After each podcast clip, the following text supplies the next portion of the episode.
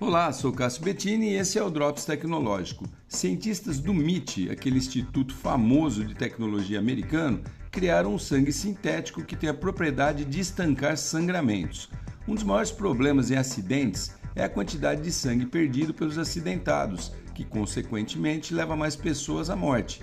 Esta inovação, que utiliza nanopartículas que, entre aspas, aí, recrutam glóbulos vermelhos para ajudarem no estanque do sangue, agiliza o processo de coagulação híbrida, com sangue natural e o sangue sintético. Essa inovação já apresentou excelentes resultados em testes iniciais e pode contribuir significativamente para salvar mais vidas vítimas de acidentes graves, afirmam os cientistas. Interessante, né, pessoal? Sou Cássio Bettini compartilhando temas sobre tecnologia, inovação e comportamento. Até o próximo.